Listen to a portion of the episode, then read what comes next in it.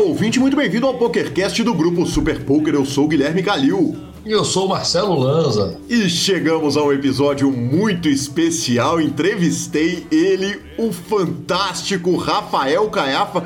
Lanzinha, eu sei que você não deve lembrar disso, mas o segundo entrevistado da história do PokerCast está de volta agora com o bracelete do pulso. Aí sim, não lembrava de fato que era o segundo entrevistado, mas o homem tem história, senhor. Tem história infinita e estão todas contadas aí, com todos os detalhes hoje nessa primeira parte sensacional. Lembrando que o PokerCast é trazido a você pela Baldog, pela Suprema Poker, pela Pay for Fun e também pela SX Poker perguntas, participações, sugestões, promoções e comentários. O nosso e-mail é pokercash.gruposuperpoker.com.br, Instagram e Twitter, arroba Guicalil e arroba Lanzamaia. Nosso telefone é 31 975 18 9609 para nos mandar áudios ou entrar para aquele grupão do Telegram que tá bem paradinho, mas eventualmente alguém manda alguma coisa brilhante por lá, Lanzinha.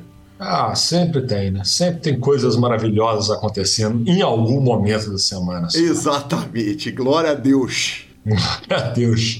Notícias? Notícias, mas não sem antes falar da Bodog Poker, que tá com a segunda maluca. Segunda maluca, você já sabe, né? Uma série com 1,6 milhões de dólares.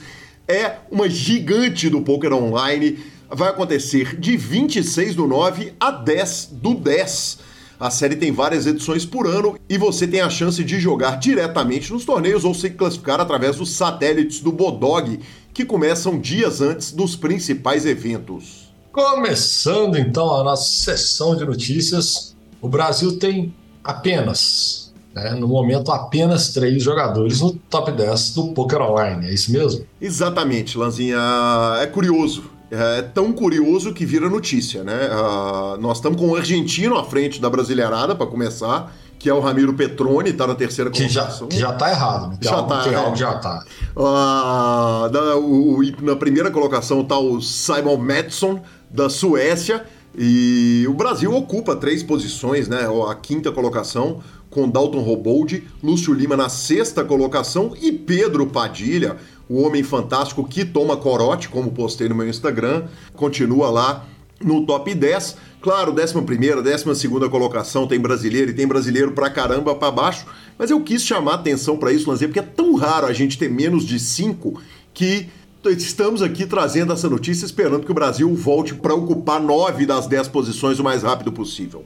Isso significa que a régua subiu, né? Exatamente, exatamente. A, a régua subiu e eu já corro direto para a segunda notícia, porque, Lanzinha, o meu bet na WSOP não parece nada bom, viu?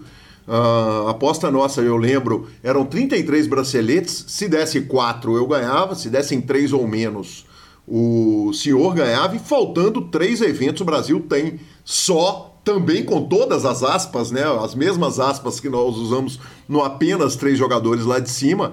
Uh, só temos dois braceletes. O Gustavo Mastelotto ganhou logo no começo da série, depois o nosso entrevistado Rafael Caiafa, mas faltam três eventos ainda e enquanto houver bambu, tem flecha, professor. Cara, a grande verdade é que eu uso essa frase para tudo e nesse caso específico não tem como deixar de usá-la. Variância, bobo. Variância, a, variância. A grande verdade é que eu podia estar dando em 10 no evento 6. É, Simples cara, assim. Então, deixa eu te falar, teve perto demais, viu, Lance? demais. Eu tava dando ideia no evento 6 e torcendo pra perder o bet. Vamos Exatamente. bem claro. Aliás, torcendo pra perder por muito, né? Cara, e os caras forraram muito, tá? É, e os caras forraram Mas foi muito. muito, muito show de azar é, não ter puxado 4, 5, 6 braceletes nessa w, WSOP Online, assim. Foi é literalmente uma pena mesmo. Que eu falo assim, quase uma perda de oportunidade, pelo tanto de trave que a gente teve. Manzinha, só vou te falar, dois braceletes ainda, tá? Oremos, oremos. Oremos, oremos. Bora buscar, né? Vamos bora buscar. Em compensação, no W Cup, né, cara? Brasil continua brilhando. Essa semana tivemos o título do Renan Bruschi, Diego Brombin, Alisson Eleres e a lista vai crescendo português João Vieira puxou o nono título, Mikita Badziakuski puxou a maior premiação da série num Super High Roller. E a série, olha Portugal, cara, tem três jogadores com três vitórias. Dois deles são Rui Ferreira e o João Vieira, que eu citei logo acima ali. Entre a turma que ganhou dois títulos, aí é uma lista muito maior, está ele, o homem, a lenda Eduardo 850, que já passou aqui pelo PokerCast. Claro, também o C. Darwin, o Simon Madison tá lá na, na lista. No momento da construção dessa pauta, já tinham passado 219 eventos, sendo que o Brasil ficou com 49 títulos. O segundo colocado, Reino Unido, tem 21 títulos e a Áustria, terceira colocada, com 19. Depois, Noruega e Suécia com 12, Alemanha com 9 e, curiosamente, a Ucrânia tem 8 títulos, Lanzinha. É impressionante, né, cara? O, esse número, 49 títulos em 219 torneios completos, é, é, é muito marcante. É o nosso novo normal, né? Exatamente. É por isso que a gente está assinando. Avisa o Atila que esse é o novo normal. É o novo normal. é por isso que a gente está assinando a WSOP Online depois de tantos eventos. Pô, só dois, só aspas. Obviamente não é nenhum tipo de crítica à turma. A turma continuou arrebentando no field.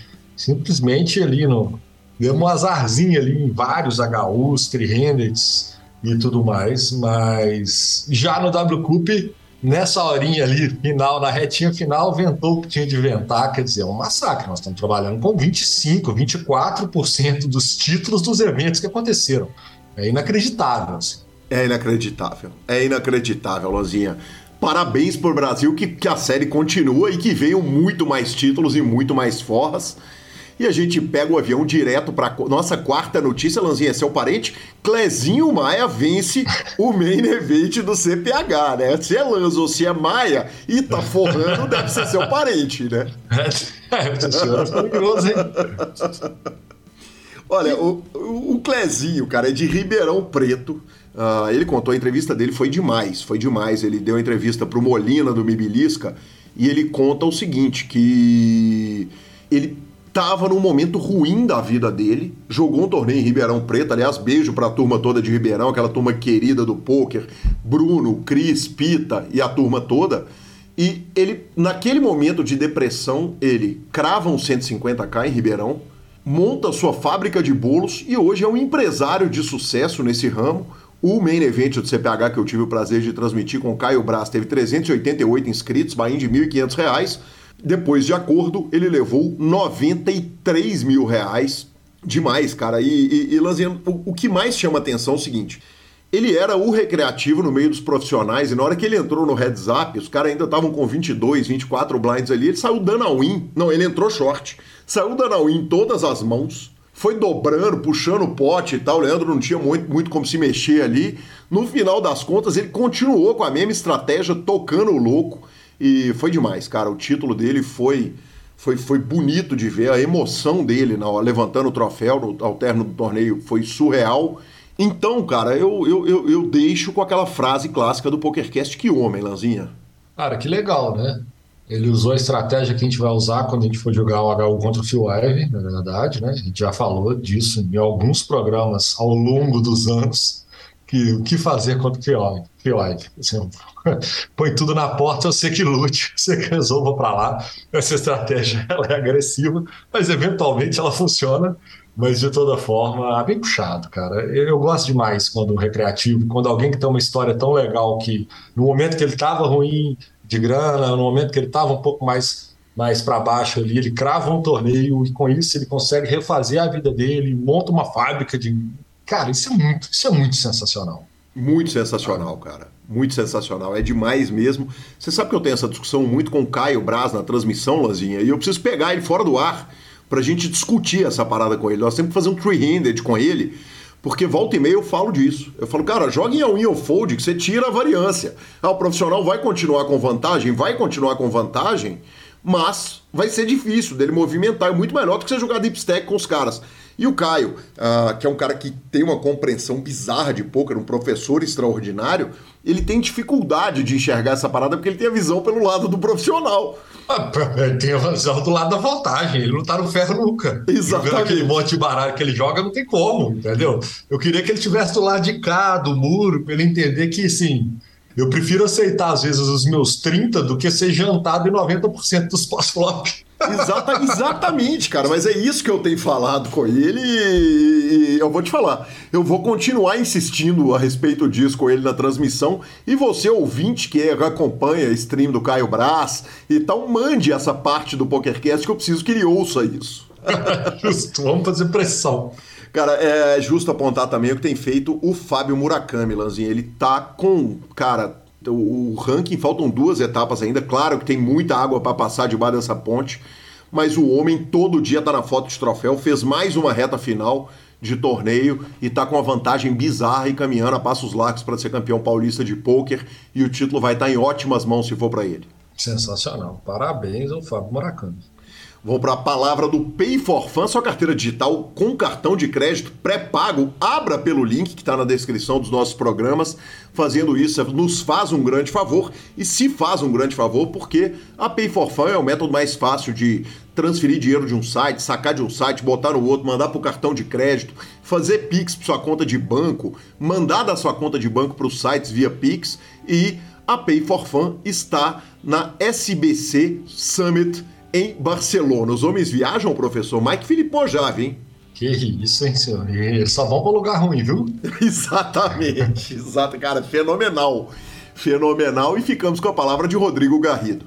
É, ficou assim impressionante como tá rápido, né, Gui? O profissional tem uma rotina, mas o amador que às vezes está ali só um tempinho, né?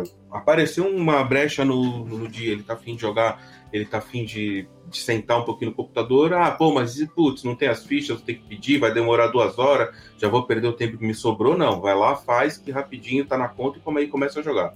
Obrigado, Garridão, e vamos para a entrevista de Rafael Caiafa.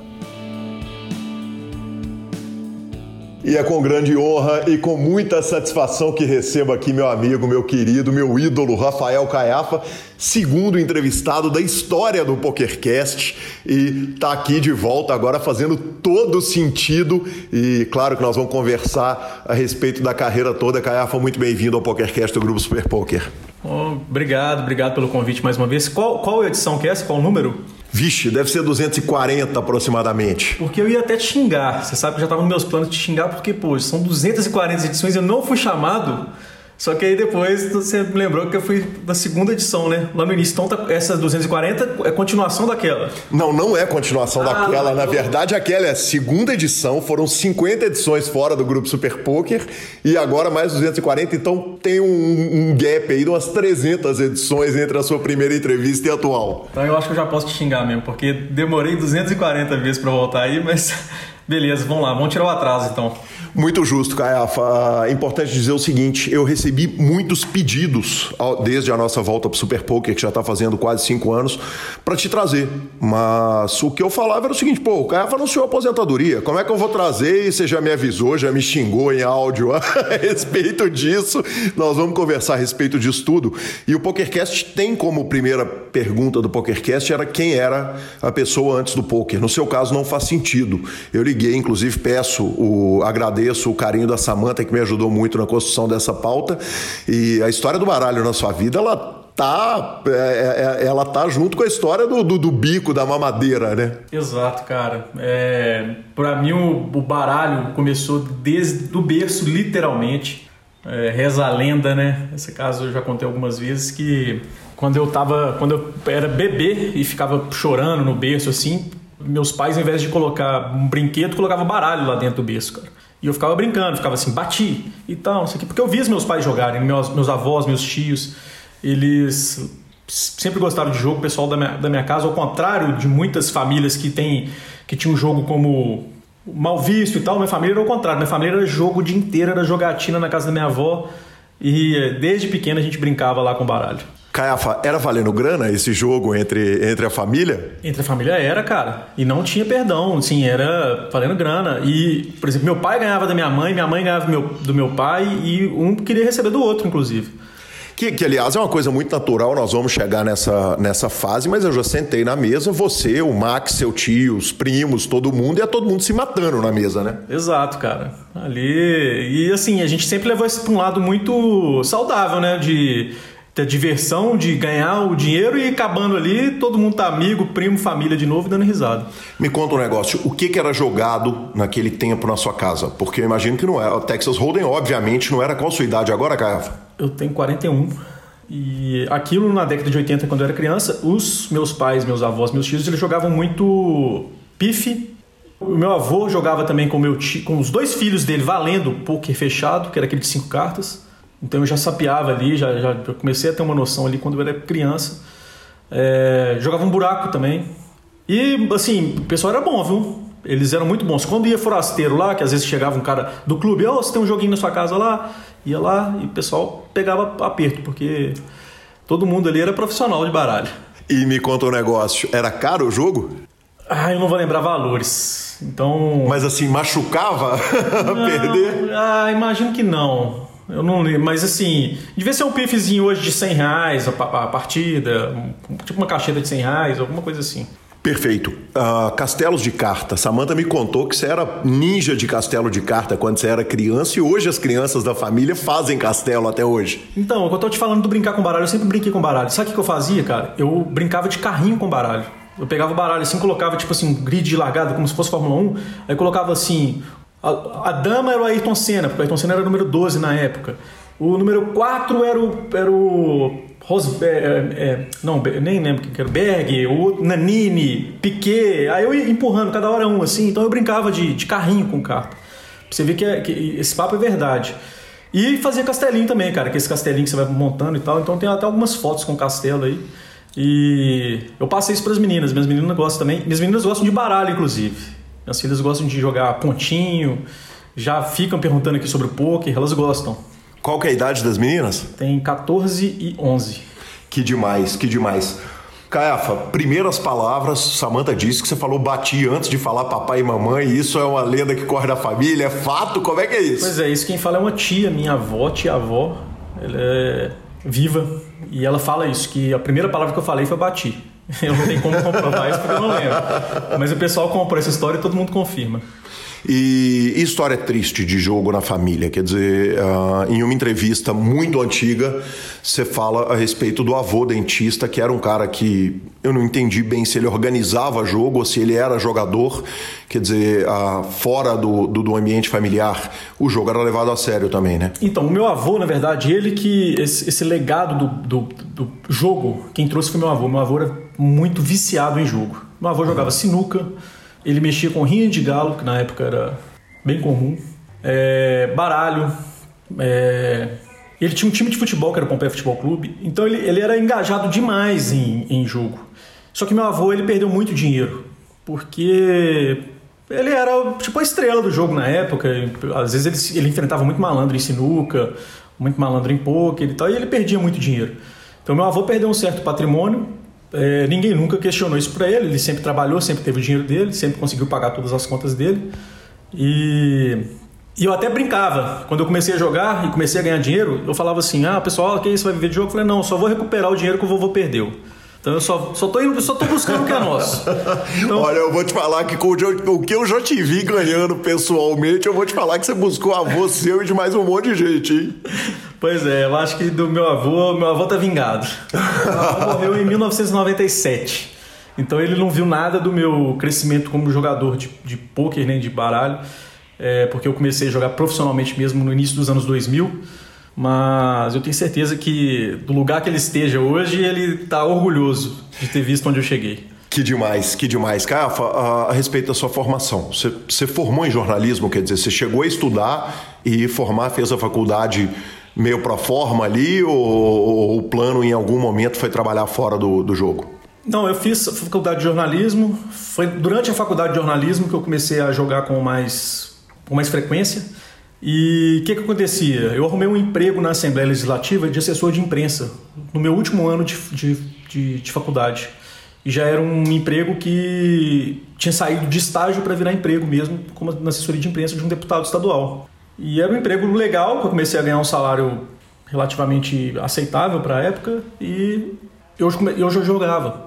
Então o que acontecia? Acabava meu expediente na Assembleia, eu descia para o Minas 1 ali, no Antônio Aleixo, descia uns quatro quarteirões Chegava no menos um e tava tendo um jogo. Jogo de quê? Poker fechado, Texas Era Hold'em? buraco na época que eu jogava lá. Aham. Então eu jogava umas três partidas de buraco por dia valendo, por dia valendo e ganhava sempre. E tinha um jogo de pôquer fechado, de cinco cartas, que o pessoal jogava num cantinho assim. Sempre antes de começar o buraco, nos intervalos assim, eu ia lá assistir o jogo do- dos caras. Eu ficava vendo e tal, e aí o pessoal sempre brincava, ô menino, porque eu tinha 20 e poucos anos, 21, 22. Que dia que você vem aqui jogar com a gente? Que dia que você vem jogar com a gente? Aí eu falava, ah, um dia eu vou sentar com vocês, um dia eu vou sentar com vocês. Era caro. Era caro, era um jogo bem caro Aham. que eu não tinha condição de jogar. Mas eu vi eles jogarem durante alguns minutos por dia e vi o tanto que eles não tinham noção de como que jogavam. E eu falava, cara, eu sou muito melhor que esses caras. E um dia eu falei, ah, vou sentar nessa mesa. Aí no primeiro dia que eu sentei, eu fui, eu ganhei o equivalente a um salário mínimo na época, que eu, se eu não me engano era por volta de 300 reais. E aí deslanchei, cara, que eu comecei a ir direto e comecei a ganhar todo dia, todo dia, todo dia. E aí eu falei, ah, cara, quer saber? Eu vou largar esse jornalismo aqui. E aí, por mais que minha família gostasse de, de jogo, de pôquer, é, entendesse, não, não foi bem visto, né? Não foi bem visto pela, pela minha mãe, pelo meu pai, pelos meus amigos. Muitos ficaram preocupados, inclusive. Na época eu namorava com a, com a Luciana, que, que eu sou casado. E todos, alguns chegaram até falar com a Luciana, Luciana, o Caiafa tá no caminho errado, o Rafael tá no caminho errado, o cara tá querendo largar o jornalismo para jogar. Só que a Luciana foi uma, minha maior apoiadora e eu devo muito isso a ela. E larguei e bati no peito, falei: "Não, eu vou, vambora". E deu certo. Aí só para complementar, tem até uma história interessante com meu sogro, cara. Que meu sogro, ele quando desco- descobriu meus pais, quando descobriram, falaram, mas não tinha como fazer nada. Amigos falaram, mas não tinha como fazer nada. Meu sogro tentou fazer, me chamou para conversar na casa dele. E ele me chamou um dia, me ligou, falou: pode vir aqui que eu quero conversar com você. Posso. Aí eu cheguei lá, a Luciana não estava nem sabendo que ele tinha me chamado para conversar. E ela chegou lá desesperada e tal. Quando ela ficou sabendo que a mãe dela falou: Nossa, seu pai chamou o Rafael para conversar. Aí o, eu che- a Luciana chegou lá desesperada, mas o pai dela falou assim: Não, agora eu vou ter uma conversa ele com ele de homem para homem. Aí ele foi falou assim: Ó, eu trabalho com imóveis. Eu já vi muita gente perder dinheiro no jogo. Você acha que eu quero isso para minha filha? Você acha que eu quero ela casar com, com alguém que vai perder imóvel no jogo, que vai trabalhar para perder? Eu falei, Luciano, o nome dele é Luciano, deixa eu só te falar uma coisa. Sabe esse cara, esse cli- cliente seu aí que perdeu o imóvel no jogo? Ele falou, sei. Eu falei, eu sou o cara que ganha dele. Então eu sou o cara que ganha o imóvel, eu não sou o cara que perde. Ele não conseguiu falar mais nada. Eu desarmei ele de um jeito que ele ficou assim meio paralisado até. E hoje ele é um dos meus maiores fãs. Que demais. Tem também um furo na porta, né? Que, da, da- da, sua casa, que em vez de Rafael ir trabalhar, ele tava dormindo e sua mãe ficou brava. Cara, minha mãe. eu nem lembrava disso. Samanta fofoqueira que deve ter falado, né? Não, então, essa história é a seguinte: minha, minha mãe, certo dia, minha mãe arrumou um emprego pra mim, do nada. Ela falou comigo um dia à noite: Rafael, arrumei um emprego pra você amanhã, você começa amanhã. Presente ruim, hein, cara? É. Eu falei, como é que é? Ela é, arrumei um emprego pra você, você começa amanhã, 8 horas. Eu falei, tá bom. E aí eu saí, fui jogar poker, fiquei até de madrugada, voltei 5 horas da manhã e obviamente eu falei, ah, quer saber emprego porra nenhuma, não vou pra emprego caralho nenhum. Aí continuei dormindo. Minha mãe já tinha saído e tal, tinha feito pra trabalhar, tinha feito as coisas dela. Quando minha mãe volta por volta de meio-dia me vê dormindo lá, cara. E o primeiro dia que ela tipo, pediu um favor pra me arrumar um emprego, ela chegou chutando a porta, literalmente de aqueles tamanco pontudo, e furou a porta, cara. Furou a porta do meu quarto, que é de madeira.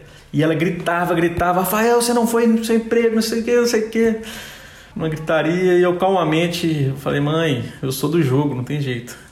Segundo o relato da Samanta, quando a casa foi vendida, o furo ainda tava lá. Tava, tava, ficou lá marcado. Que demais, que demais. Caiafa, como é que chega o Texas Hold'em na vida? Porque até então, quer dizer, você tá batendo os jogos, você tá jogando pontinho, eu imagino, tá jogando buraco, tá jogando poker fechado, tá matando o jogo. Ah, eram jogos que provavelmente não devia ser um reiki leve nesses jogos, né? eram jogos difíceis de ser batido e, e- e o nome do reiki era barato, né? Chamava-se de barato e você estava matando o jogo e de repente você tem uma transição. Me conta do- da, da chegada do Texas Hold'em e do encanto que ele causa na sua vida. Sim, vamos lá. É, então, entre 2002 e 2005, Foram três anos que eu vivi de baralho, mas não necessariamente de pôquer. Eu jogava pôquer fechado, num dia jogava buraco no outro, jogava pife no outro, jogava cacheta no outro, jogava pontinho no outro. E eu era muito bom em todos os jogos, cara, muito bom. Eu praticamente não errava. Esses jogos são muito matemáticos, é, são muito. O pessoal acha que tem sorte, mas não. Todos esses jogos são habilidades. Todos os jogos, cara, de baralho basicamente são habilidades. Truco, por exemplo, é habilidade. Quase todos. Nenhum... O jogo de baralho é jogo de habilidade. O poker que ficou essa de poker é habilidade e tal, é, mas os outros também são. E durante três anos eu vivi disso. É, jogando home games e ganhando dinheiro para todo lado, batendo o reiki, né? Que existia. No Minas até que não, no Minas não existia não, mas eu jogava muito em home game, que os caras faziam e tiravam o reiki. E aí, por volta de 2005, o Max, meu tio que morava em Uberlândia, Max Dutra, que foi um dos meus grandes influenciadores, mentores, meu professor, ele me liga e fala: Caiafa, descobri um jeito que nós vamos ficar ricos. Ele falou: Como? Ele falou: Porque ele já sabia que eu era ganhador, sabia que eu era bom, ele também jogava. Ele falou: Tem como jogar poker na internet valendo dinheiro. Eu falei: Mesmo, mas é confiável? Ele falou assim: Claro que é. Eu vi entrevista de um cara aqui na Veja, que era o Christian Cruel, que esse cara tá ganhando não sei quantos mil dólares. Vem para cá para Uberlândia que a gente vai, vai fazer. Aí fui, fui para Uberlândia, em 2002, perdão, Caiafa, eu vou te interromper porque faz sentido. Uhum. Uh, qual que era o momento da sua vida? Quer dizer, você está casando, você está casado? Não, não, eu casei em 2007. Você está eu... em casa ainda, está namorando com a Lu, mas é já é malandro de jogo. Sim, sim, sim. Na verdade, comecei a namorar com a Lu mesmo em 2003. Aham. Uhum. Foi, e malandro, claro, malandro claro, claro como elogio, evidentemente. foi 2003, quando o processo todo de largar foi a partir de 2003 mesmo. Então, em 2005 aconteceu essa conversa, eu fui para Uberlândia, peguei um ônibus e sentamos lá e baixamos na época o Party Poker e o Everest Poker. Eram sites que a gente tinha descoberto que existiam. E para colocar dinheiro foi um custo, cara, porque nenhum cartão de crédito aceitava e tal. Eu não conseguia colocar e aí eu tive que recorrer à minha mãe. Eu falei, mãe, preciso do cartão de crédito, que era internacional. Na época não era tão comum ter cartão de crédito internacional. O mundo não era globalizado igual é hoje, né? Aí Pra quê, Rafael? Ah, mãe, para colocar dinheiro para jogar poker online. Minha mãe já estava meio que aceitando já esse negócio de jogador, que ela viu que eu, comecei a ajudar com contas em casa pela primeira vez. Eu comecei a pagar conta de luz da minha casa, conta de água, uma continha ou outra. Ela viu que eu estava que eu tava prosperando, né? E ela deu esse voto de confiança e colocou. Passou o cartão. Só que para surpresa de zero pessoas, eu não ganhei nada no início, cara, porque era um jogo novo, era o Texas Hold'em. E aí que entra. Você lembra o valor desse primeiro depósito? Ah, eu fui no limite do cartão da minha mãe, que era mil dólares, dois mil dólares, e aí quando pagava a fatura, a gente não conseguia renovar, a gente tentava porque é, a gente tinha que esperar assim, quatro, cinco dias para poder vencer uma fatura, para a gente poder colocar de novo dinheiro. Tipo, mas foi assim, os cinco, seis primeiros depósitos que a gente fez, a gente zerou a conta. Uhum. Eu jogava lá com o Max, a gente junto, pensando, conversando. Só que era limit holding, cash game, a gente não, não tinha pegado a dinâmica de torneio ainda. É... Jogando o limite mais barato que tinha. Ou não? Vocês é, já foram pro jogo, um jogo caro? Não, devia ser um 2, alguma coisa assim. Sim, mas limite. era assim, dentro do que o site apresentava, vocês foram tentar bater no mais barato, claro. É, por aí, por aí. Só que a gente não conseguia ganhar, cara, não conseguia. E aí a gente voltou naquela, nesse jogo deve ser roubado, deve ser roubado, deve ser roubado. E eu voltei de Uberlândia depois de zerar o cartão da minha mãe, meio frustrado, cara, assim, com, com esse poker online, né? Até porque a conta ficou cara. Eu tive que pagar a conta, né? Eu tive que pagar o cartão da minha mãe, eu e o Max. Mas assim, logo depois a gente viu também que tinha torneio e tal. O Max é irmão da sua mãe é ou irmão, irmão do seu mãe. pai? Ah, tá. É menos mal, né? Se fosse é. irmão do seu pai era mais problemático. família da minha mãe, que é a família influenciadora do jogo.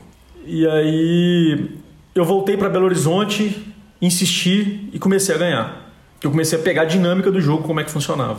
Sem estudar nada? Sem estudar nada, nada, nada. Não tinha material na época. Não existia.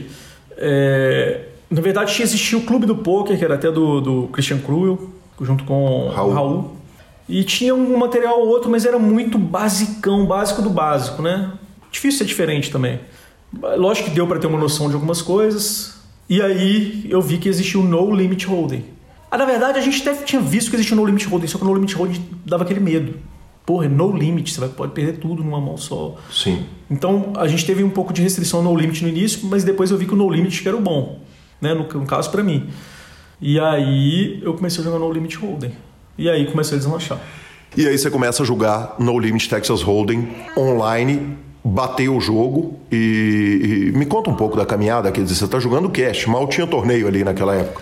É, até tinha, cara, mas não, não era muito a, o, a minha preferência, né? Eu comecei a jogar cash ali, comecei a ganhar, isso foi em 2005, e em 2006 eu vi no Orkut um post do nosso amigo Firula.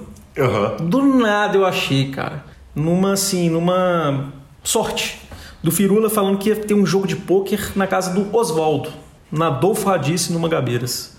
Isso foi em 2006. E aí a gente precisa contextualizar para o ouvinte do Brasil e do mundo inteiro que o Oswaldo é um organizador, o primeiro organizador de jogo, inclusive é fundador da Confederação Brasileira de Texas Hold'em. Cristiano Firula, amigo querido, lenda do jogo aqui em Belo Horizonte, uh, mas como jogador mesmo, passou uma vida é, nas mesas aqui em Belo Horizonte e, e o Oswaldo foi o primeiro organizador de campeonatos mineiros aqui, fazia um cash game que era um cash caro. Então, só contextualizando, voltamos. Você vê um post do Firula no Orkut falando que o Oswaldo ia fazer um jogo. Exato. O Oswaldo ia fazer um jogo Manga, no Mangabeiras e eu vi o endereço lá e fui, sem conhecer ninguém. Não tinha WhatsApp na época, não existia isso. Peguei, só vi o endereço no Orkut e fui para o endereço no horário marcado lá. Cheguei lá, tinha umas 15 pessoas mais ou menos e eles fizeram um City Goal.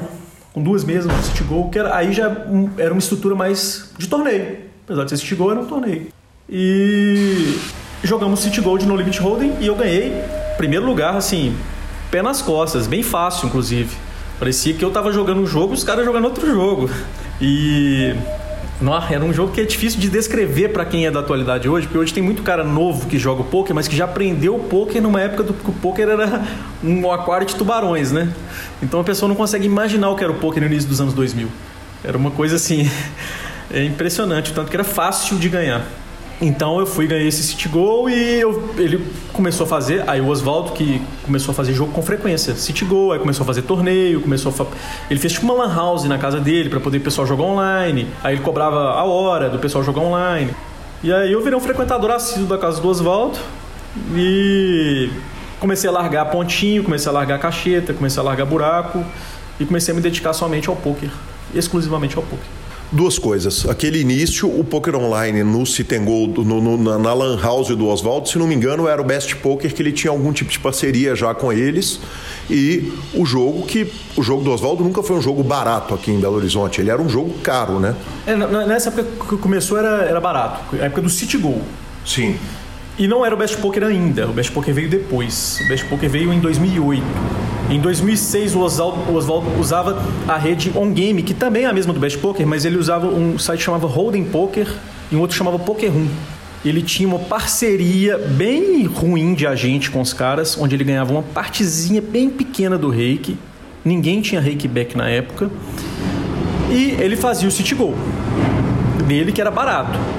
Por volta de 2007, que o Oswaldo foi um dos primeiros a fazer o cash game no Brasil com reiki de 5%. Uhum.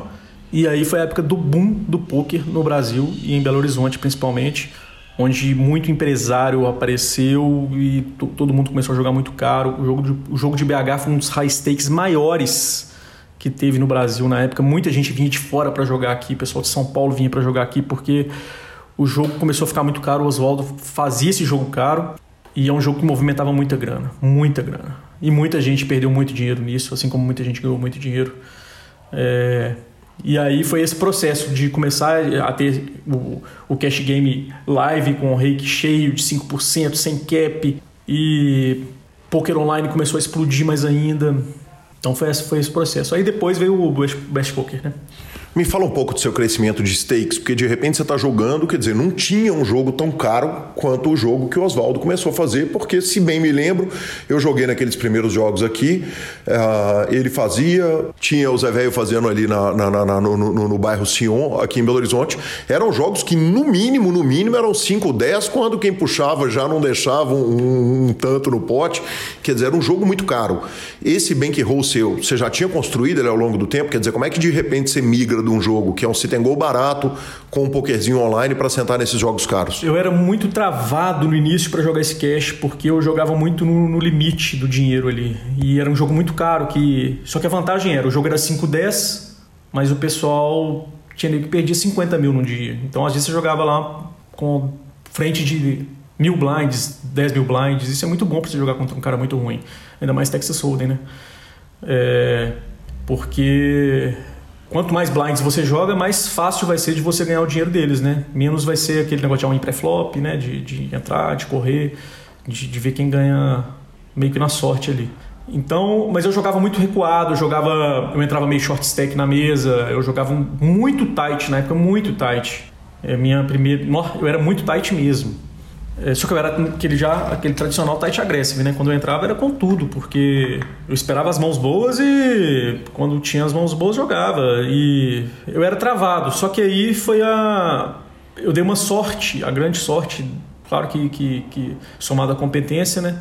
que eu, eu ia bem nos torneios do Oswaldo e foi quando em 2008 foi quando eu fui para Vegas, que eu fui o melhor brasileiro da história do Main Event, que ali eu conquistei um prêmio muito bom que mudou minha vida.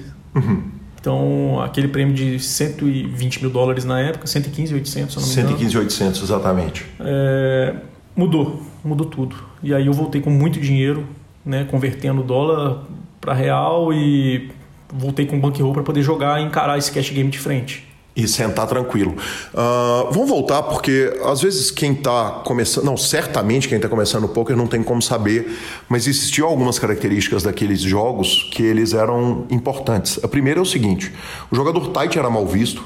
Uh, um jogador que tratasse mal uma estrela do jogo, na, na, realidade é o seguinte: hoje você senta num clube, todo mundo vai sentar em igualdade de condições, igualdade de tratamento, inclusive, mas não era o fato na época. Quer dizer, um, um jogador poderia tranquilamente ser expulso de um jogo por ele ser muito vencedor ou por alguém não gostar da cara dele simplesmente, né? Justamente, isso acontecia demais, cara. O cara que era tight, ele era muito mal visto. Porque ele tava ali, tipo assim, pô, esse cara tá aqui só para ganhar nosso dinheiro, a gente tá aqui para divertir, é, tomar um uísque, conversar e esse cara está aqui para ganhar um dinheiro. Só que minha vantagem é que eu era um cara muito simpático, muito carismático e eu nunca fui barrado desses jogos. Em nenhum jogo? Nenhum jogo. Uhum. Nunca fui barrado. Muita gente era barrada. Então, se, por exemplo, vou falar de pessoas que chegavam ali na época que começavam a jogar. É, o Gabriel Almeida, uhum. que era um, um cara mais tight também, mesmo estilo que eu, só que jogava de fone de ouvido, ele era mais caladão. Então era um jeito que não agradava aos, aos, aos caras, né? Gabriel Almeida, Nick Cafeonikovs no, no, no PokerStars. Então eu, eu, eu era um perfil mais simpáticozão, mais de dar risada, eu conversava o tempo todo. Às vezes eu bebia com os caras também, porque eu também queria fazer o papel de, de, de ser o cara legal, né? De ser o nice guy ali para poder é, tá dentro né, do jogo. E nunca, nunca tive problema com isso. Cara, mas você é, né, cara? Você é um nice guy, na verdade, né? Você é um cara muito simpático, todo mundo tem um carinho gigante na, na, na, na comunidade. Não, não, não, era um personagem que você estava interpretando ali. É, não, não era um personagem, era muito eu mesmo, realmente. E eu sempre me dei muito bem mesmo com, com a maioria das pessoas. Eu sempre fiz muita amizade no poker e sempre foi tudo muito legítimo, muito legal.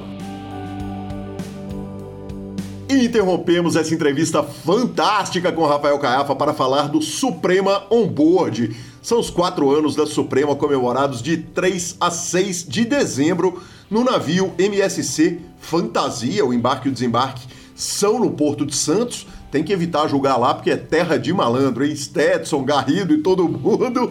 Mas com grandes shows confirmados: Zezé de Camargo e Luciano, Chitãozinho e Chororó, Mato Grosso e Matias, César Menotti Fabiana, Edson Hudson, Almir Sater, Gian Giovanni com programação exclusiva, lançamento de novos produtos, torneios especiais no cassino, um monte de festas e premiação melhores do ano. Garanta sua cabine em até 10 vezes e viaje com Marcelo Lanza Maia através do site supremapoker.com.br. É oficial, estaremos lá, estaremos lá, estaremos lá e no próximo anúncio eu vou explicar o porquê que estaremos lá. Pronto, falei, vai. Aí sim, voltamos para a entrevista de Rafael Caiafa. E por ganhar uma barbaridade, você só tomava falinha ou assim, não, não, não, não tinha nenhum mal-estar com relação a isso? Você tá ganhando muito no jogo? Não, falinha eu tomava muito. tomava muita falinha, mas eu levava na brincadeira. Às vezes um cara que era muito estrela que perdia, eu falava, cara, mas como é que eu vou perder pra você? Você é um pato. Eu falava brincando, né? cara ficava mais doido pra me pegar. É, você vai ver então amanhã. Então sempre tinha esse, Eu não ficava, tipo, alimentando o eguinho dele, falando que ele. Não, cara, você está dando seu azar, não. Eu falava, cara, eu vou tomar seu dinheiro mesmo, porque você é muito trouxa, tipo, mas brincando. Eu falava isso muito. Que demais, que demais. Você uh, tra transicionou para a época que você foi para Vegas, ganhou uma nota, mas a época que você vai a Vegas já é uma época que você é um jogador patrocinado? Não, em partes. Não, não, não era patrocinado, não. Na verdade, foi aí que surgiu o Best Poker. Uhum. O Best Poker tinha acabado de chegar no Brasil e ele fez uma campanha para. Ele que, ele que patrocinou o pacote para o ganhador do ranking mineiro e para Vegas. Certo. Certo? Então, foi o patrocínio do Best Poker que fez com que eu ganhasse o ranking. Com, o ganho do ranking, eu ganhei passagem, hospedagem, inscrição do meu evento.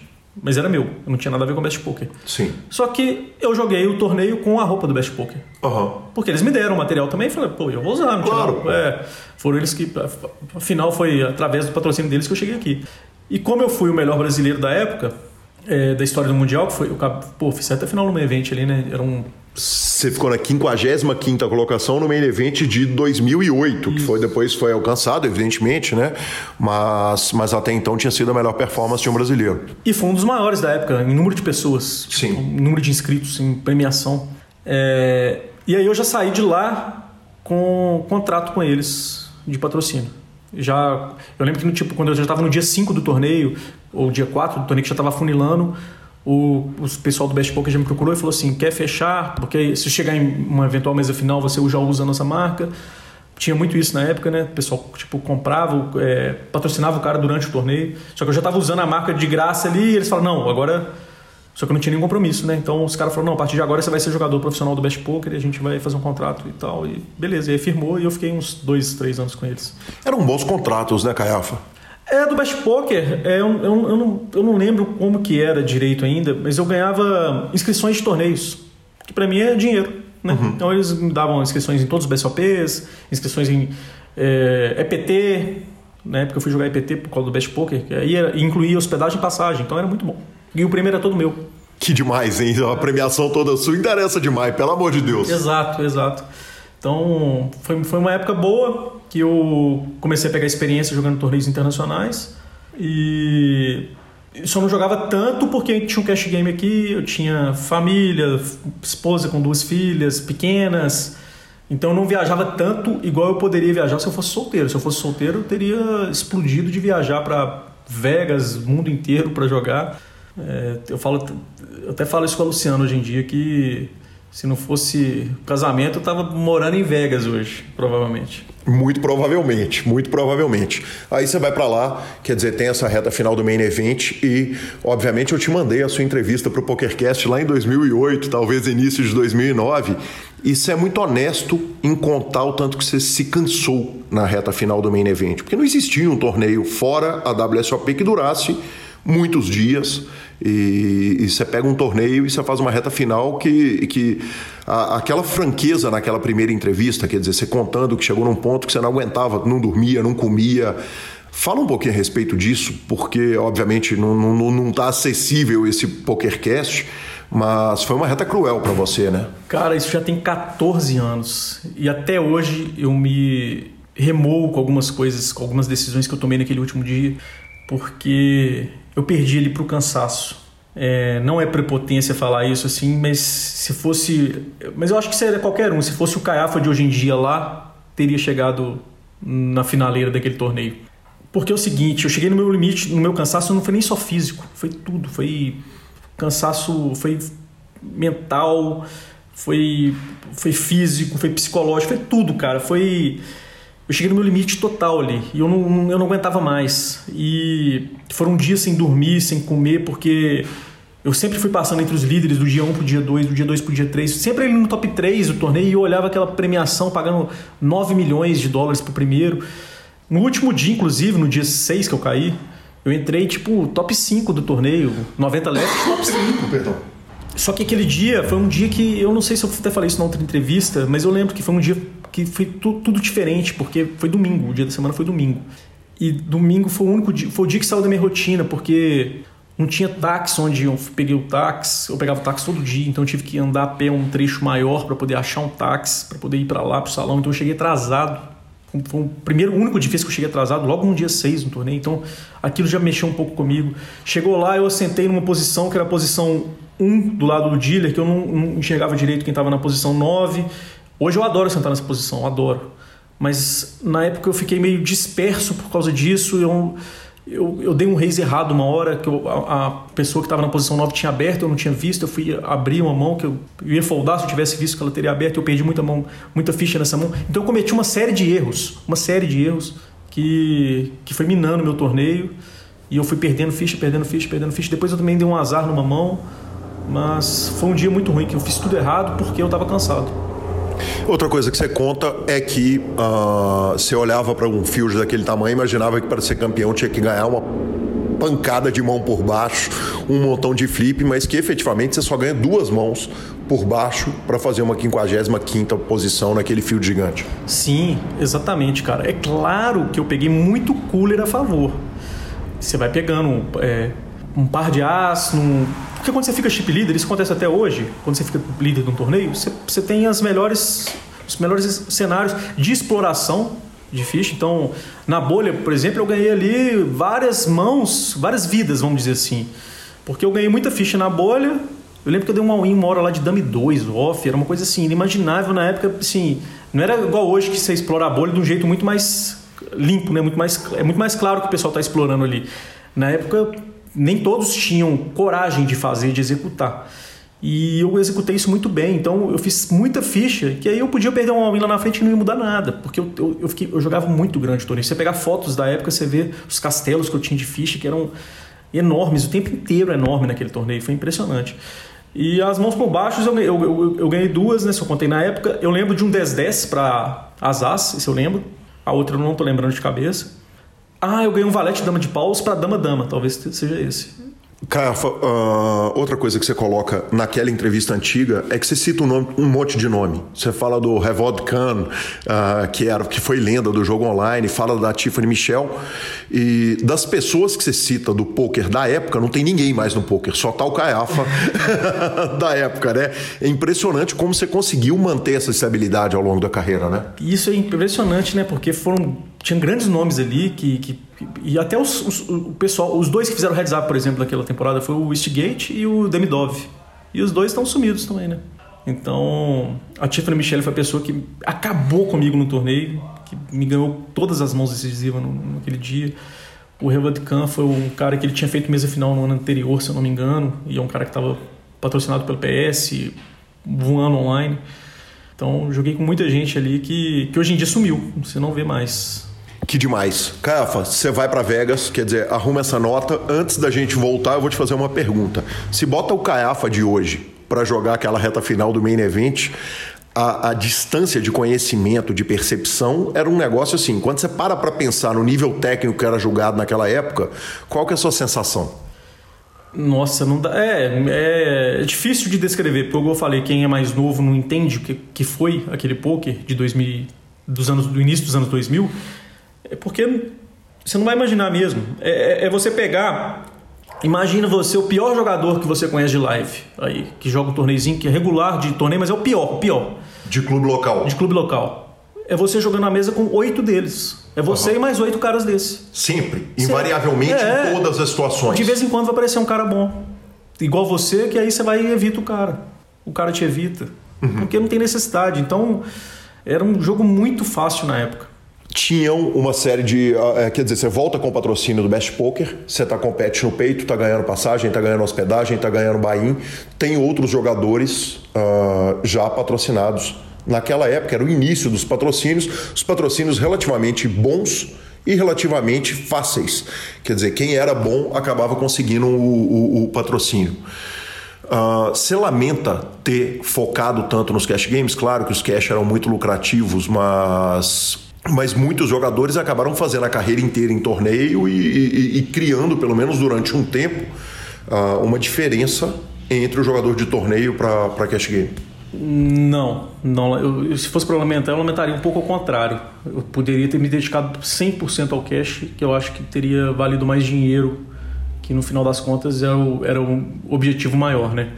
Então o poker, o torneio, as viagens me tiravam muito de Belo Horizonte, me tiravam muito do jogo aqui que estava num momento muito muito áureo, muito bom. Todo mundo, sim, era um dinheiro, era um, era um jogo que dava para ganhar muita grana aqui. Eu ganhei muito dinheiro, mas eu poderia ter ganhado muito mais. Mas qual que é o lance? Qual que é o problema? Aí vem um pouco do ego, porque o cash game não te traz reconhecimento e o torneio traz. Então, quando você é patrocinado, você está ganhando torneio, você está ali na mídia, você está é, todo mundo tipo, pô, parabéns e tal, não sei o quê. Você está na, na, na você, até hoje é assim, né? O cara que, que ganha o torneio, ele está Tá, tá, na capa do Super Poker. Exatamente. tá na capa do Super Poker. E isso aí é relacionado ao ego do cara. Porque isso, isso fez com que eu queresse jogar mais torneio, talvez, do que eu deveria. Por quê? Porque o cash game era muito bom. Só que meu arrependimento maior vai um pouco além ainda, né? nem os dois. Se eu pudesse voltar ainda, eu teria entrado um pouco na parte dos bastidores, parte empresarial.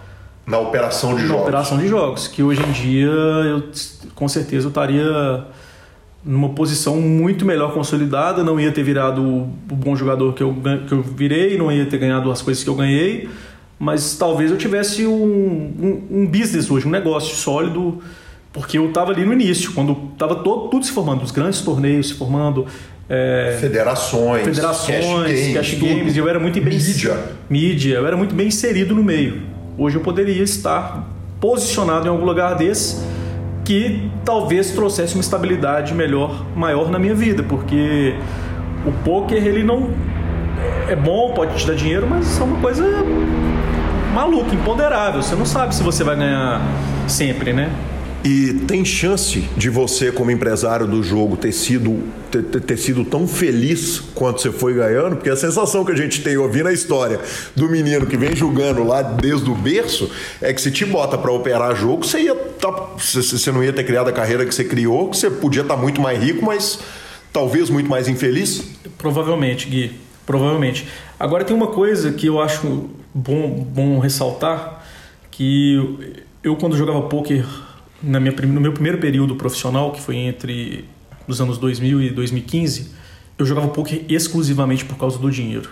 Meu, o meu objetivo era ganhar dinheiro. Tem a parte do ego que eu te falei, de você querer ganhar um torneio e tal, mas quando você ganha um torneio, você também ganha dinheiro. Então eu queria ganhar dinheiro, o dinheiro era, era minha motivação para jogar. De 2020 para cá, quando eu voltei a jogar com frequência, eu, a minha motivação é jogar bem, vencer. Bater o jogo. Bater o jogo, desvendar enigma. Toda mão que você jogar, você desvenda um quebra-cabeça, sabe? Você jogar, é, fazer jogadas boas, você entender o que está acontecendo. Eu nunca joguei assim, cara. Isso que eu acho que fez essa revolução na minha vida de poker do, de 2020 para cá. Porque eu tô jogando toda mão, eu quero pensar, eu quero entender o que está acontecendo naquela mão, eu quero entender. Entendeu? E antes eu não pensava isso, eu jogava meio que fazendo o que eu sabia que tinha que fazer matematicamente e tomando as decisões sendo tight aggressive. Hoje em dia não, cara. Hoje em dia eu quero pensar mais o jogo, sabe? Eu tô nesse momento pela primeira vez na minha vida e isso aos 40 anos. Que demais. Os anéis da WSOP, eles vêm antes ou depois da aposentadoria? Vem um ano depois da aposentadoria. Caiafa, e ainda na fase de aposentadoria, vem uma, uma mesa final importante, quer dizer, uma reta final importante, um torneio do Pari Poker em Punta. Sim, é... um pouquinho antes da pandemia eu não estava jogando, estava off poker há muito tempo e surgiu uma oportunidade mais uma vez através do João Simão que me convidou para jogar um torneio que teria do, do, do, site que patrocinava ele lá em Punta. Aí eu falei, ah, cara, vou, vou lá passear e vou lá encontrar você, Cezen, e vou jogar esse torneio. E era um torneio de 10 mil dólares de inscrição, um torneio muito bom, e eu tava num momento bem ruim, tecnicamente, igual eu falei, eu tava, tava muito off poker, tava fora do poker, não, não tava num momento bom. Mas foi um torneio que fluiu bem, cara. Deu tudo muito certo. E eu cheguei na mesa final, em 9, pagando um milhão de dólares pro primeiro. Então, que oportunidade de ganhar um torneio bom desse, né?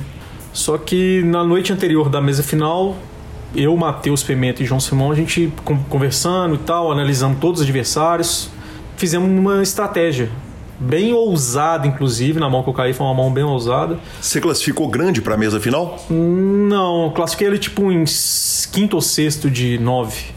Não tava grande, não tava com uns 25 blinds. Só que logo no início tinha um cara da minha, na minha direita, que era até na minha esquerda, que era aquele Urbanovic, que tava com 4 blinds. E pay jumps grandes, né? Já era de 100 mil, ia pra 130, que já ia pra 200, até o campeão que era um milhão. Então podia jogar ICM, só que eu resolvi rasgar o ICM e jogar com explosão. Então logo no início, cara, eu no Big eu dei um ratio all-in de 25 blinds com 10 damas suited. E o cara sofreu para pagar, mas era o chip leader que eu sabia que tava pressionando, porque o cara tinha 4 blinds, sabia que ia foldar tu flash. Esse cara vai foldar, pô. Como é que ele vai achar a mão lá na casa? Só que ele tinha um 9-9, cara. E o 10 dama era o limite pro flip ali. E ele pensou, pensou, pensou, pô, o normal desse mano é só defender, jogar o pós-flop e tal. Talvez foldar por ICM, esperar o, pelo menos um, o cara de 4 blinds cair. Mas não. Já dei all-in, o cara sofreu, sofreu, sofreu. Ele tinha uns 40 blinds. E pagou, deu call. Até porque quando eu dou all-in do, do, do, Big é muita força, né, cara? Muito fácil eu completar. O cara com 4 blinds é minha Pô, que bom que eu tenho. Eu, acho, eu até acho meio ruim esse 9-9 da call, viu? Porque, pô, lógico que pode muito ser um Asi Rei, Asi Dama, mas também pode ser um par de 10, par de Valete. E eu não vou chovar par de 8. Eu não vou chover, eu vou chovar, mas não, teoricamente não. Sim. Aí ele deu com um par de 9, veio três cartas de ouros no flop. E ele tem 9 de ouros, eu não tenho ouros. Então já levantei. Tô indo embora, bate uma dama preta no turn. Meu Deus! eu falei, puta que pariu. Eu ficava, pô, eu ficava segundo em ficha no torneio na hora, talvez chip leader com 50 blinds. E aí River bateu ouros. Aí ele fez flush com uma carta e. E GG nono. GG nono. E 100 mil dólares mais na conta. 100 mil dólares mais na conta, mas foi um momento que foi bom demais ter chegado ali em nono, porque, igual eu te falei, eu tava muito off poker tava desatualizado demais e eu devo ter runado demais para chegar nessa FP. que demais. Vamos falar um pouquinho a respeito daquele momento da aposentadoria? Quer dizer, chega em 2015 uh, ah, e o Caiafa anuncia, teve um anúncio, né? Quer dizer, você chega a falar que você efetivamente é um jogador aposentado de jogo. Primeiro, por quê? E segundo, qual era o plano? Vamos fazer um pouco, vamos voltar um pouco para poder continuar nossa linha temporal que a gente tem feito aí da, da minha vida. É, é importante ressaltar que aí em 2011 veio meu título do BSOP, que foi um momento marcante na minha carreira, do main event do BSOP. E em 2013 foi quando eu assinei contrato com o Full Tilt, ah, perfeito. Eu Red Pro do Full Tilt, que foi um momento muito legal na minha vida, foi uma realização, porque apesar de ter sido patrocinado pelo Best Poker, Best Poker não era um site conhecido igual Poker Stars e Full Tilt, né? Então o sonho de todo mundo ali era ser, ou ser o Pro do PS ou ser o Red Pro do Full Tilt. E eu fui Red Pro do Full Tilt junto com nomes como o Hansen, Phil Ivey. Então, na época foi, foi muito legal isso para mim, foi muito marcante. E me deu a oportunidade de jogar torneios ao vivo também fora. Tipo, fui para Canadá jogar, para Europa, Estados Unidos. E foi uma época bem, bem importante da minha vida. Depois veio 2014. Em 2014 surgiu uma oportunidade de trabalhar com a aposta esportiva, de ser agente de um site de aposta esportiva. E aí eu já estava meio que cansado do poker e comecei a conciliar isso. Logo depois que eu comecei, eu falei, cara, o negócio não é ser agente, o negócio é ser uma banca de aposta esportiva. E aí eu abri um. Não foi um site, né? Uma eu operação. uma operação para poder pegar apostas esportivas, já que eu conhecia muita gente. Eu fui um dos primeiros no Brasil a fazer isso. Hoje em dia muita gente faz, mas eu fui um dos primeiros. E minha vida começou a mudar. Isso foi em 2014. E em 2015 eu não tinha tempo mais para jogar poker, porque minha operação de aposta esportiva me consumia todo o tempo do mundo. E era uma coisa que dava muito trabalho eu trabalhava muito, Gui. Então o pessoal acha, ah, é fácil, não sei o que, não é. A gente trabalhava muito, muito, muito, muito, muito. Para poder fazer a operação funcionar, né? É, para poder, é, não só de captação de cliente, mas para poder é, pegar os prints, fazer fechamento, fazer cobrança, pagar. Aquilo lá consumia todo, todo minha, meu dia, minha tarde, minha noite. Eu trabalhava de segunda a segunda. Foi um período da minha vida que eu trabalhei muito, mas eu comecei a ganhar uma grana. Foi quando eu comecei a ganhar dinheiro de verdade na minha vida, eu acho. Uhum. Porque o poker do mesmo jeito que você ganhava num dia, você podia perder no outro mês. A pós-esportiva ali, naquele início, ela era muito constante. Você só ganhava, ganhava, ganhava como, como banca. Hoje em dia, não. Porque hoje em dia, é, o pessoal meio que aprendeu a apostar também, igual no poker, né? O pessoal, hoje em dia, tem gente que, que vive de apostar, inclusive. Uhum. Quebra a banca, né? Mas na época, o pessoal apostava e a banca só ganhava. Então, foi quando, em 2015, eu não conseguia jogar mais. Eu estava jogando só BSOP, porque eu tinha o sonho de ser campeão brasileiro do ranking. E aí eu ganhei o ranking de Omaha e foi quando eu falei, cara, parei. Não, não, não sou mais profissional, não quero mais essa cobrança de profissional, mas vou jogar quando eu quiser. Nunca falei que eu não, não nunca mais vou jogar. Parei, Sim. aposentei, não vou jogar mais. Não, eu só não sou profissional de poker mais, só não vivo disso mais. E era verdade. Não vivo de pouco, pouco não dependo do poker mais para sobreviver. Então não sou mais profissional, vou jogar no dia que eu tiver vontade. Foi isso que eu falei e eu fui um pouco mal interpretado. O pessoal achar que, não, o cara aposentou e não vai jogar mais. É porque o poker tem na história muitas aposentadorias, né? Nós temos a Vanessa Selbst que aposentou e muito raramente aparece, e tanta gente muito boa, né, que era muito fora de série, que aposentou. Mas eu vou voltar um pouquinho antes porque tem uma passagem pelo Rocks Poker também, né? Sim, o Rocks Poker eu, eu pulei porque foi uma época muito rápida, né? O Rocks Poker foi um patrocínio também que teve, eles pegaram vários profissionais do Brasil na época, tipo 20, não lembro. E foi quando eu ganhei o BSOP, um evento. Eu tava com o Rocks Poker na como, como patrocinador. Uh, com relação ao Full Tilt, quando vem a Black Friday, você é patrocinado pelo Full Tilt? Não, a Black Friday foi antes. O Full Tilt foi patrocinado na volta do Full Tilt. Foi quando ele voltou ao mercado, começou a pagar todo mundo que devia, só que o Full Tilt ele não, não explodiu novamente porque ele é no site que estava muito mal visto. Eu, em 2013, quando eu fui jogar um evento do WSOP pelo Full Tilt, é, tava, pô, era a gente era mal, mal visto. Eu, eu, tomava falinha o tempo todo. Só que como meu inglês não era fluente, meio que passava batido. Mas... E, era, e não era uma falinha bem humorada, era não. uma falinha desrespeitosa, respeitosa, porque tinha a questão do Howard Lederer, do Chris Jesus Ferguson, exato, quer dizer, exato. esses caras eram mal vistos, o Full Tilt já não era mais deles, mas mas o, é, é, era um mal-estar real. Quer dizer, você usar um, um pet do, do, negócio é mais ou menos usar a camisa do, do, do, do, São Paulo na torcida do Corinthians. Exato, exato. Eu ia falar do Ferguson. É, esse cara é mal visto até hoje lá. O pessoal vê ele e meio que xinga ele, fala as coisas com ele. Isso aconteceu comigo, cara. Tipo assim, eu, eu andando lá no corredor, chegava alguém e falava pra mim: você não tem vergonha de usar isso, não? Na mesa, o pessoal, tipo assim, eu me recuso a jogar na mão desse cara é, na mesa desse cara. Tipo assim, um cara tipo chamando Flor, porque eu tava na mesa com o pet do Futilt. Então foi, foi um período que falei, caramba, o que, que, que, que tá acontecendo, né? Eu não tinha muita noção das coisas que tinham acontecido. E, e por isso que o Futilt não, não foi caindo, foi caindo até fechar as portas. Até virar skin, quer é. dizer, e, e, e, já estava tudo pago, já, porque já estava sob administração do PokerStars, correto? Correto. Perfeito, perfeito. Uh, Caiafa, e aí se anuncia a aposentadoria, quer dizer, vamos operar a, a, banca de aposta. Uma coisa, cara, sai um pouco do nosso assunto, mas é o seguinte: se é operador de banca de aposta, tem malandro tentando te pegar de tudo quanto é lado. Eu vou querer que você me conte um pouquinho disso aí, porque era muito no começo. O cara não tem como fazer malandragem lá no Bet 365, mas contra o Caiafa na banca dele, pode ser que ele ache algum spot. Nossa senhora, cara, que, que eu já passei nesses últimos oito anos aí com a pós-esportiva. Parece cara de tudo quanto é canto do Brasil para tentar te passar uma aposta e. Nossa, mas hoje em dia nossas regras são bem chutas, né? Eu acho que todo mundo que trabalha com a pós-esportiva tem que ser assim, porque. É nem, não vou nem falar do Brasil, não vou nem entrar, ah, Brasil é terra de. Não, o mundo inteiro, cara. Até porque o maior esquema de, de, de que entrou aí no Brasil para poder pegar é, as bancas veio, veio de fora. Então, veio, veio de uns gringos aí que começaram a passar umas apostas mas eu não vou nem saber te falar como que eles. baseado em algoritmos para poder ganhar. Mas vem cada coisa maluca que. Tá cada dia pior, viu, Gui? É, quer dizer, a coisa não tá melhorando, não? Porque imagina o seguinte: em primeiro lugar, você falou, eu queria ter entrado, se eu entrasse lá no poker, eu tava muito bem no, no começo do poker, eu ia ser um operador de poker ia me dar muito bem. Você acabou fazendo isso na aposta esportiva, você pegou antes de todo mundo à medida que as pessoas foram entrando, quer dizer, o que, como, como que foi funcionando o mercado? Vocês foram se amarrando um com o outro, se unindo ali para criar defesa? Não, pelo assim, é lógico que a gente tem umas parcerias que a gente começa a fazer defesa em, em um e no outro e trocar informação também de o que, que é bom, o que, que não é, o que, que é legítimo, o que, que não é, o que, que pode ser roubado, o que, que não pode. Só que viralizou demais esse tipo. É, a pós-esportiva hoje em dia explodiu, né? Deu um boom agora da pós-esportiva. Então hoje em dia tem banca em toda esquina. E aí começou a ter muita competição de busca de cliente. Para poder buscar cliente, você tem que dar uma comissão maior do que a, a banca ganha.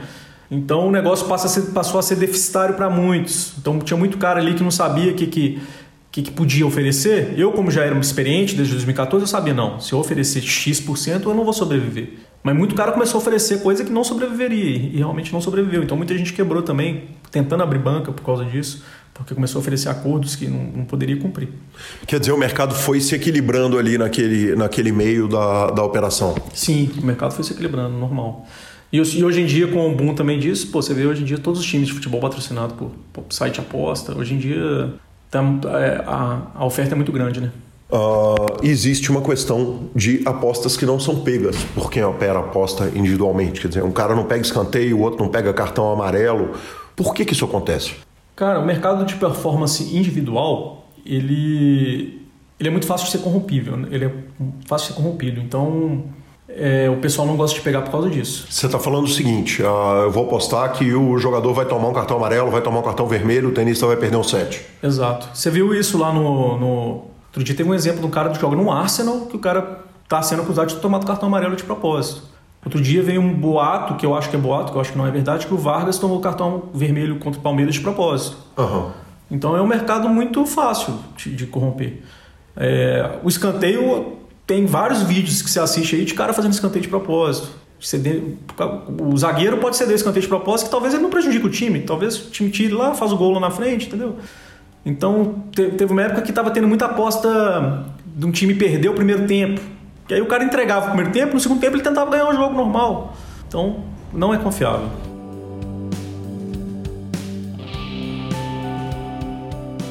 Sensacional primeira parte encerrada da entrevista de Rafael Caiafa e a parte 2, claro, tá chegando a galope. Vamos que vamos, vamos para as redes sociais, professor, mas não sem antes falar da SX Poker mais que um clube de poker online. E hoje eu vou recomendar o Instagram da SX, cara, é muito legal, brilhante, cheio de conteúdo. Então, claro que além do Cash Game 24 horas, atendimento, torneios milionários, bônus, burocracia zero e sem taxa, tem o Instagram da SX, que tem um montão de coisa, professor, e aproveita para nos contar o que, que a SX arrumou para Marcelo Lanza estar viajando de navio.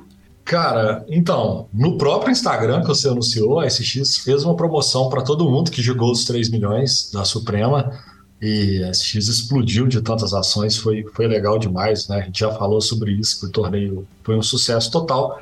E a SX separou alguns sorteios de cabine do navio no Instagram.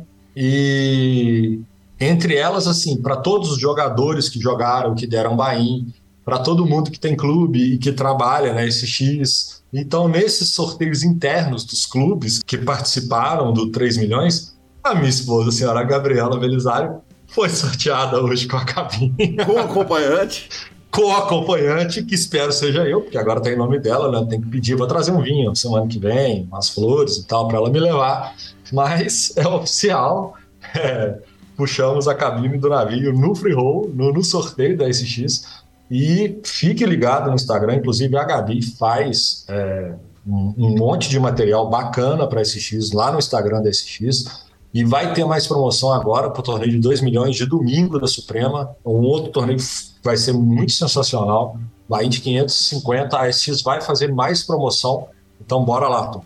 Maravilhoso, maravilhoso. Fico aguardando o dia que vai ter sorteio para os podcasts anunciantes da SX. Aí é flip pra mim. Se eu ganhar, eu te levo, viu, professor? Aí sim, aí é, é, isso, é esse tipo de apoio que a gente precisa. Aí sim. Olha, eu vou te contar uma coisa. Uh, nas redes sociais dessa semana eu queria agradecer especialmente aos jogadores que eu narro, porque eu terminei a transmissão, o Paulo Gini mandou mensagem, o Leandro mandou mensagem, o Rodrigo mandou mensagem agradecendo o trabalho que nós fizemos na transmissão, que as famílias assistiram, vibraram e é demais, cara. Receber além do carinho da comunidade, dos ouvintes, dos espectadores, é, receber o carinho dos jogadores é demais, né? E eventualmente a gente dá uma criticada numa jogada em outra ali, não tem jeito, Lanzinha. Mas o carinho é infinito, cara. Então fica aí a minha o meu agradecimento a essa galera toda que eu tenho o prazer de narrar. Bora de finalização? Vamos embora de finalização superpoker.com.br, tudo sobre poker no Brasil e no mundo. É mais que poker, é super poker. Na aba de clubes, você tem a guia de clubes do Brasil, onde jogar e agenda diária de torneios. Na aba de vídeos e no YouTube tem transmissões ao vivo, tá na mão e um montão de conteúdo. Mibilisca.com, cobertura mão a mão de torneios pelo Brasil e pelo mundo. E acompanha o trabalho do Alan na Twitch.